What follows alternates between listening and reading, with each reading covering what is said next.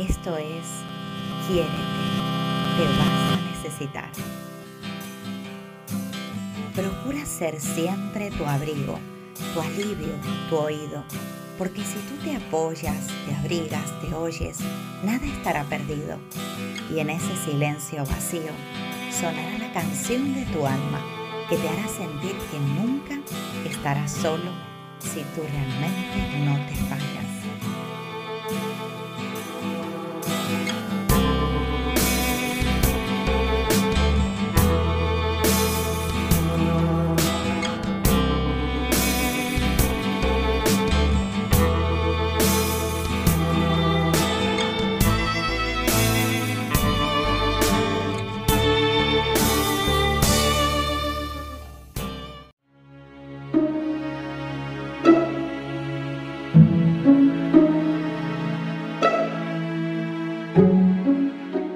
Aceptar, soltar y fluir.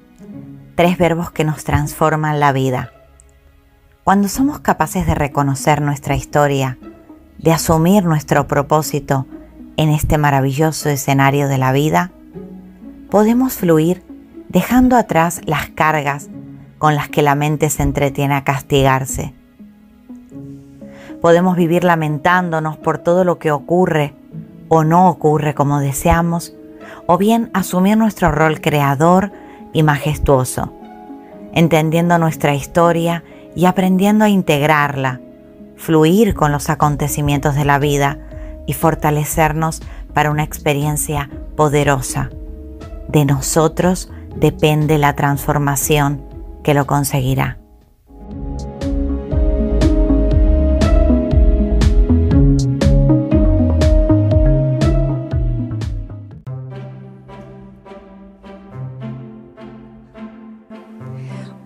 Feliz día, mi gente maravillosa. Feliz comienzo de semana para todos. Yo agradecida de poder iniciar una nueva semana en vuestra querida compañía.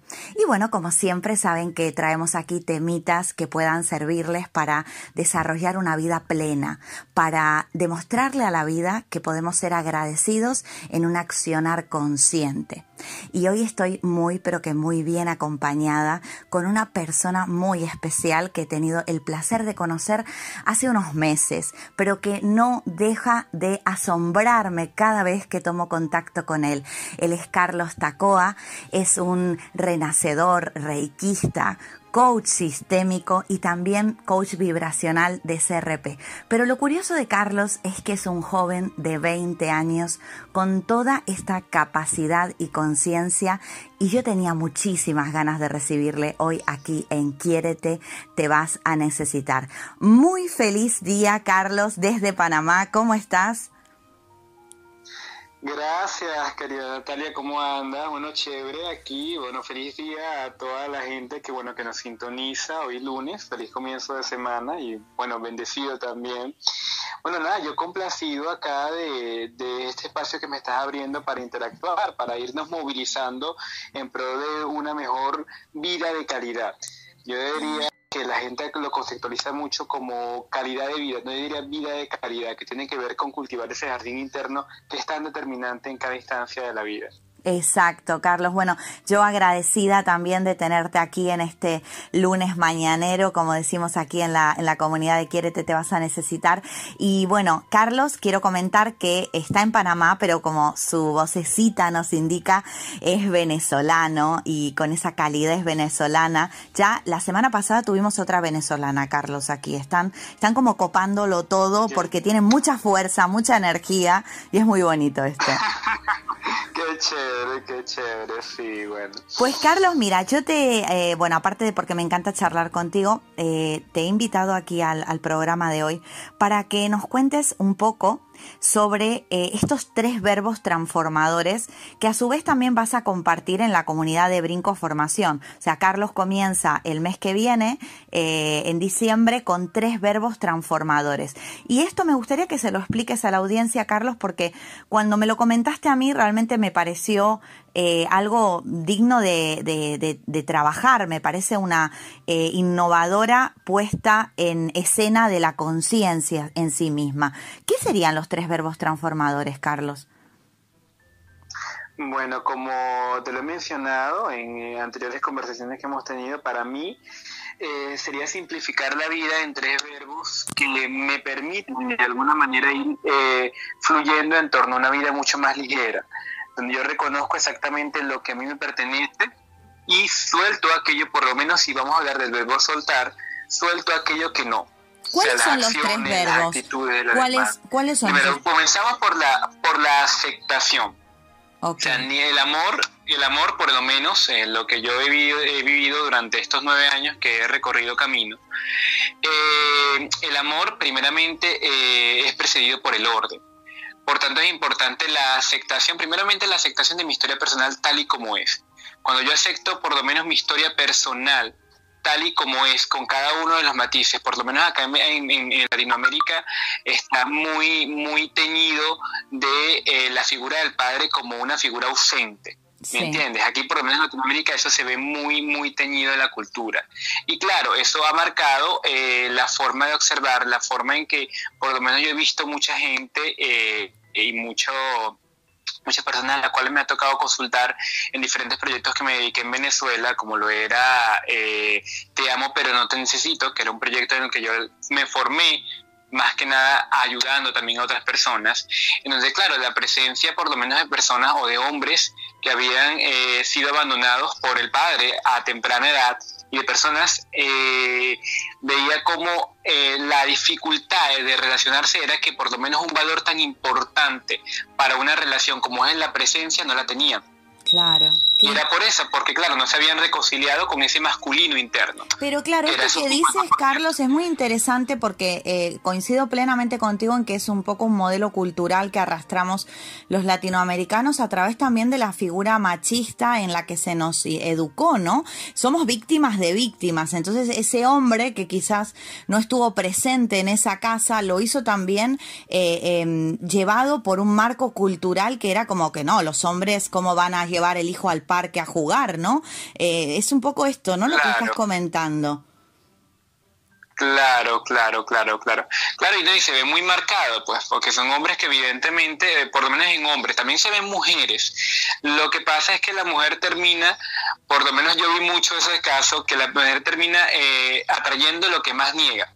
Exacto. Y que claro, como yo me, me, me vinculé con mi madre bajo ese sentimiento de ausencia de mi padre, ese sentimiento determina mi caminar en la vida y como yo digo, yo eh, cada caminar con tu respiración y con, con, tu inhalación se expresa tu historia personal, por tanto bajo esa resonancia tú traes a un hombre, por lo menos en instancia pareja, tú traes a un hombre que te va a reflejar esa ausencia.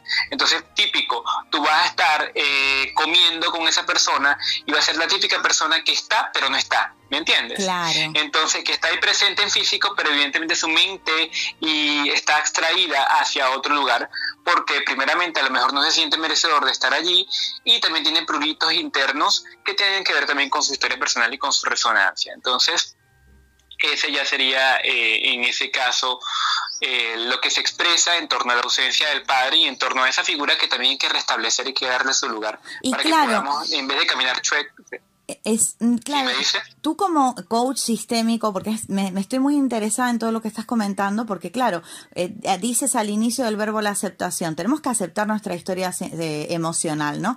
Y como coach sistémico, eh, claro, le das un papel preponderante a las órdenes del amor, ¿no? Lo que trabaja Hellinger y demás. Entonces es súper interesante lo que estás planteando en este verbo de la aceptación, porque si el amor no está en orden, eh, mm, el sistema se resiente, ¿verdad, Carlos? Sí, o sea, básicamente eh, es un 50 y un 50. Por lo menos yo también me dedico a lo que es la parte, ya no te lo había mencionado, la parte del Tao. Ah, sí. Y el Tao, eh, sí, el Tao también trabaja lo sistémico directamente. ¿Por qué trabaja lo sistémico? Porque trabaja con lo que son eh, los puntos cardinales o por lo que, la, ¿cómo te diría? Los vasos eh, o los principales puntos energéticos del cuerpo.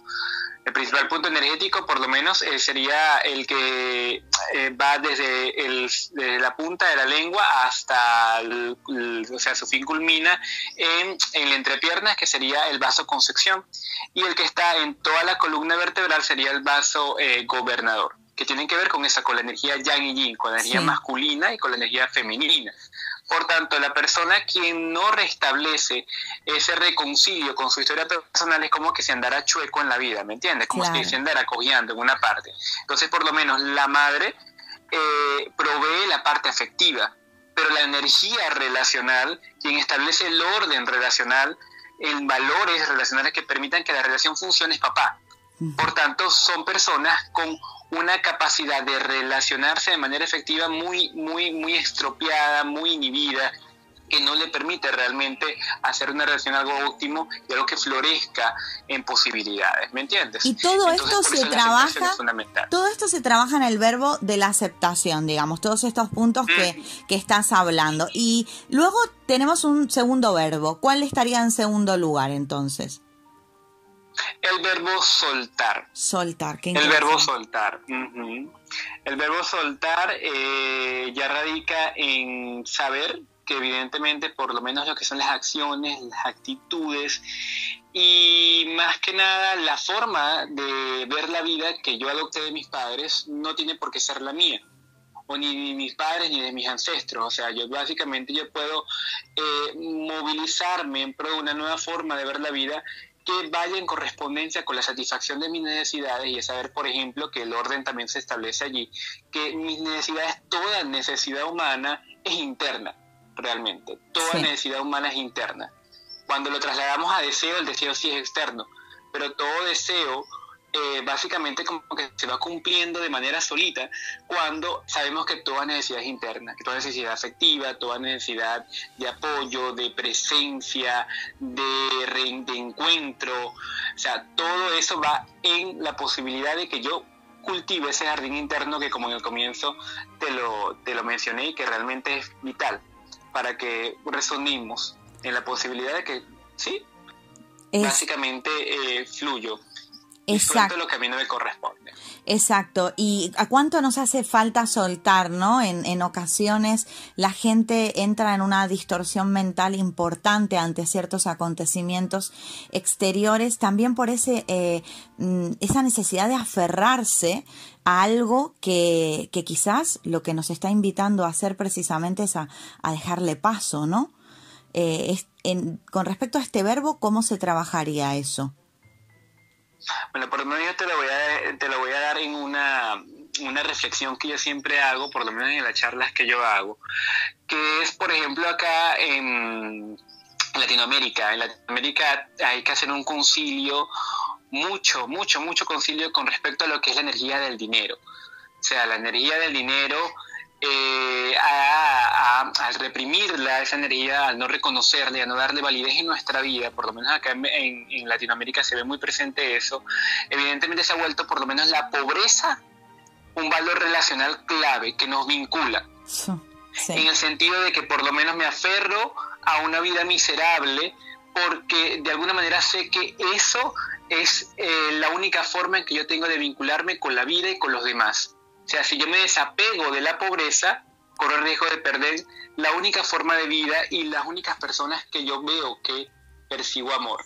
Porque en mi casa me dijeron cuando estaba muy pequeño que aquí no habrá dinero y de manera muy contundente que aquí no habrá dinero, pero ahí hay amor. Que el dinero no sale de los árboles, ¿verdad? Como se suele decir. Eso lo decían todas las mamis, ¿no? y claro, y claro, entonces evidentemente cuando yo tengo una gran cantidad de dinero, como la energía nunca se equivoca, siempre me sale algo que termina por gastármelo, que termina por irse, claro, porque si entra mucho dinero es como que si yo estuviera contaminando el amor. Claro, me estoy separando. El amor, sí, me estoy separando de esa posibilidad. Y claro, eso tiene que ver mucho con el merecimiento, eso tiene que ver mucho con la posibilidad de darme permiso de tener placer, que también viene con el restablecimiento de esa parte masculina que, se, que ha sido inhibida por circunstancias eh, expuestas, como bien te dije, el abandono del padre o la ausencia del padre. Eh, Hay dos preguntas que, me, que me salen de esto que estás diciendo que creo que es interesante aclarar.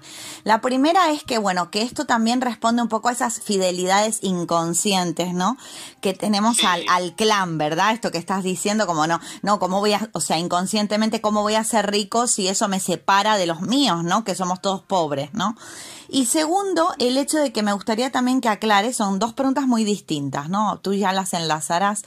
Eh, lo de que la energía masculina cuando hablamos, yo siento que muchas personas la asocian con el hombre, pero me gustaría que aclares que la energía masculina está en hombres y mujeres y que todos la necesitamos conciliar.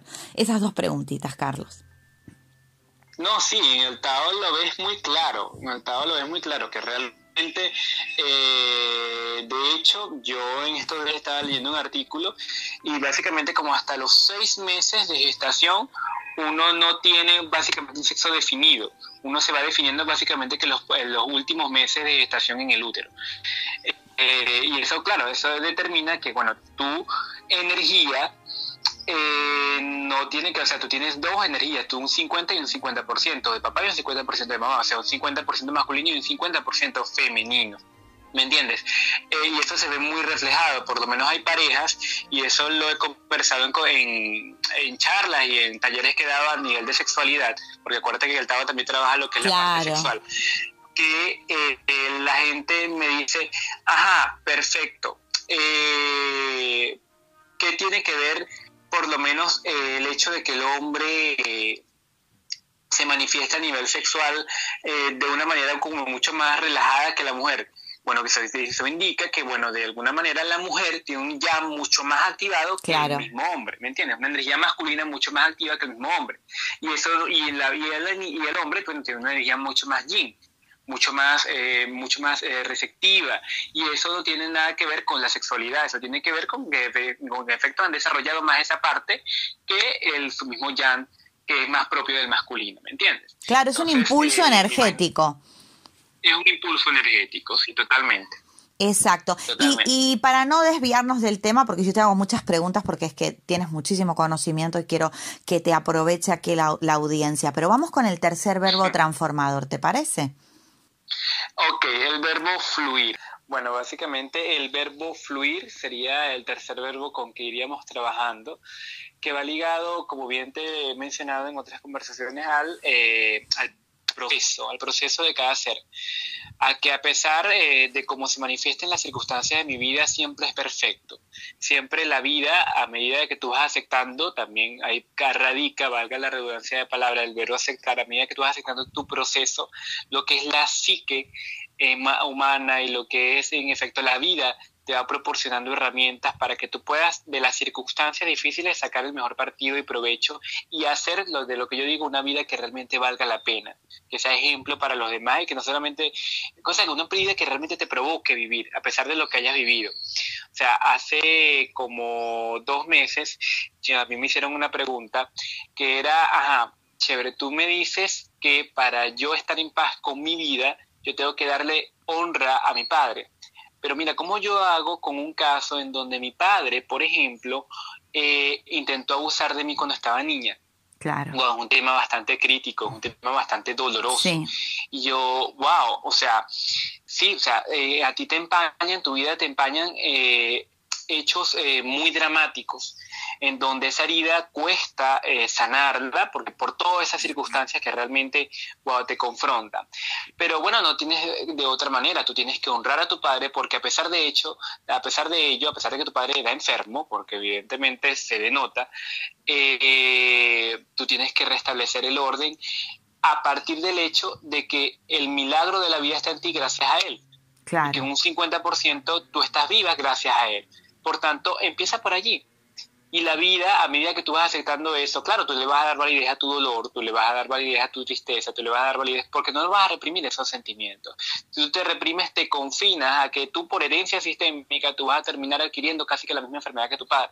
Por tanto, no tienes ese, no tienes por qué guiarte por esos parámetros. Tú puedes transformar tu vida a, a partir del hecho de, bueno, aceptar y darle validez a todos los sentimientos que de alguna manera te embargan. Y de allí la vida te va a ir dando las herramientas, porque yo creo que realmente en, la vida no hay mejor eh, maestro que el mismo silencio. Cuando tú aceptas tu proceso de vida tal y cual es y dejas que el silencio te hable a través de ese proceso, la misma vida es maravillosa como todo va fluyendo y como te va dando cada una de las herramientas que tú en cada circunstancia vas a necesitar. Y de alguna manera de allí vas transformando esa situación y vas transformando eso, vas transformando el estiércol en oro, que es lo que digamos todos buscamos y queremos encontrar más. Es maravilloso escucharte hablar así, sobre todo Carlos, porque no, no dejo de, de, recordar que tienes 20 años y me encantaría que la audiencia tome conciencia de, de, qué estábamos haciendo con 20 años, ¿no?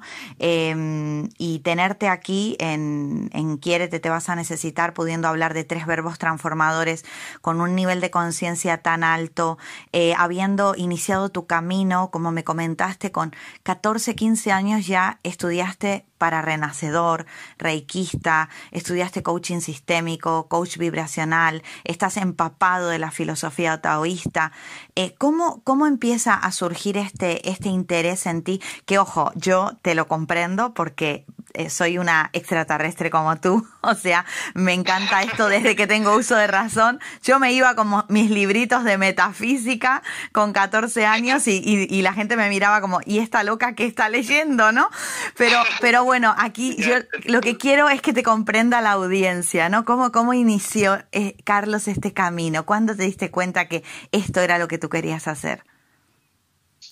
Bueno, básicamente eh, en mi comienzo de adolescencia, ya antes de ser renacedor, a eso de los 11, 10 años, yo me sentía inclinado con mi conexión con el todo. Y eso me llevó a casi que lo mismo que tú.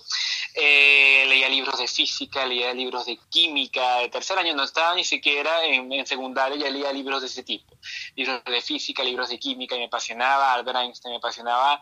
Y hoy en día, por lo menos cuando doy charlas a nivel eh, de inteligencia vibracional, siempre hablo mucho de lo que es el principio de Albert Einstein de la relatividad de cómo el tiempo y el espacio es lo mismo y de cómo cada circunstancia y cada situación en la que tú te ves involucrada en la vida está en, completa relación con la resonancia que tú te estás manifestando porque se está manifestando esa circunstancia en el mismo espacio y tiempo en el que tú te estás movilizando en la vida. Entonces, eh, hoy me, encanta y me apasiona totalmente y por allí, en efecto, por las circunstancias que viví eh, a nivel personal, al momento en que llegué a la secundaria, pasé por, por momentos difíciles. Y esos momentos difíciles, como toda dificultad, siempre, siempre tienen una posibilidad de encarar.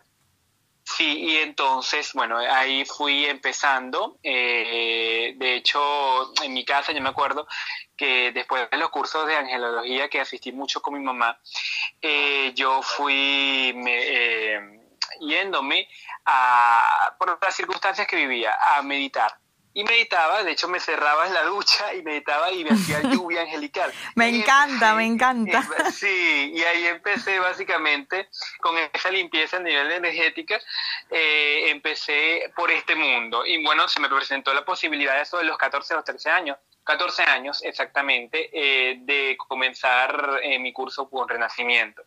Y me llamó mucha la atención, básicamente como mi mamá me lo presentó, y bueno, yo ahí empecé, y bueno, empecé un mundo, una, una decisión, tomé una decisión que realmente a mí me transformó la vida en 180 grados, porque nada me había transformado tanto la vida como eso. Qué maravilla. Y, y, Carlos, mira, eh, o sea, yo siempre encontré otro loco con el que juntarme porque siempre tenía alguien que me siguiera en lo que yo pensaba, sentía o decía, pero ¿se te hacía difícil encontrar compañeros de colegio con los que relacionarte haciendo todas estas cosas con 14, 15 años? Bueno, bueno, bueno, básicamente eh, no se me fue tan difícil porque realmente tú sabes que la energía nunca se equivoca, siempre, siempre tú te encuentras a un loco más que tú. Por eso, por eso lo digo. Sí, sí, sí. Sin embargo, mis relaciones siempre fueron muy, muy ricas. O sea, yo tenía personas de todo tipo y eso me gustaba mucho porque creo que en la diferencia está la posibilidad de hacer algo que realmente sea eh, nutriente para la vida no, no, no me fío mucho en, en, nada más relacionarme con los iguales, sino también con las diferencias. lidiar con esos aspectos que nos van sacando también nosotros dentro de lo que muchos llaman la zona de confort, ¿no? Me gusta mucho movilizarme en eso, en ir creciendo a nivel relacional en torno a la diferencia también que es totalmente válida. Claro, es, eh, es, es, muy importante lo que dices y bueno, esta diversidad que se está viendo en el mundo es enriquecedora también. Me gustaría, Carlos, que aunque ya te he propuesto y no me olvido de que quiero hacer un directo contigo hablando de la juventud y la espiritualidad, me gustaría un poco que que cerráramos con un mensaje para, para los jóvenes, ¿no? Eh, porque es interesante también entender que ser espiritual no significa abandonar lo mundano, sino al revés, integrarlo a la vida de una manera saludable, ¿no? Eh, mucha gente está equivocada con esto de que ser espiritual es renunciar a los placeres de la vida o a relacionarte con las personas que quieres. Y me gustaría que tú como joven dieras tu, tu percepción de esto y, y poder resumir un poco aquí en, este, en esta mañana maravillosa este tema? Bueno, básicamente, eh, wow, ¿por dónde comienzo? Es muy, por eso hay que, hay que hacer el directo, Carlos, por eso. Tú, tú, tú muestra ahí una puntita de esto que ya luego lo desarrollamos mejor porque da para mucho. Claro, claro, claro, claro. Bueno, básicamente eh, yo he definido, he reentendido completamente lo que tiene que ver con la espiritualidad, porque la espiritualidad es un concepto totalmente inherente a ti, saber por lo menos que tú te, te despiertas en las mañanas, te despiertas en las mañanas y abres los ojos.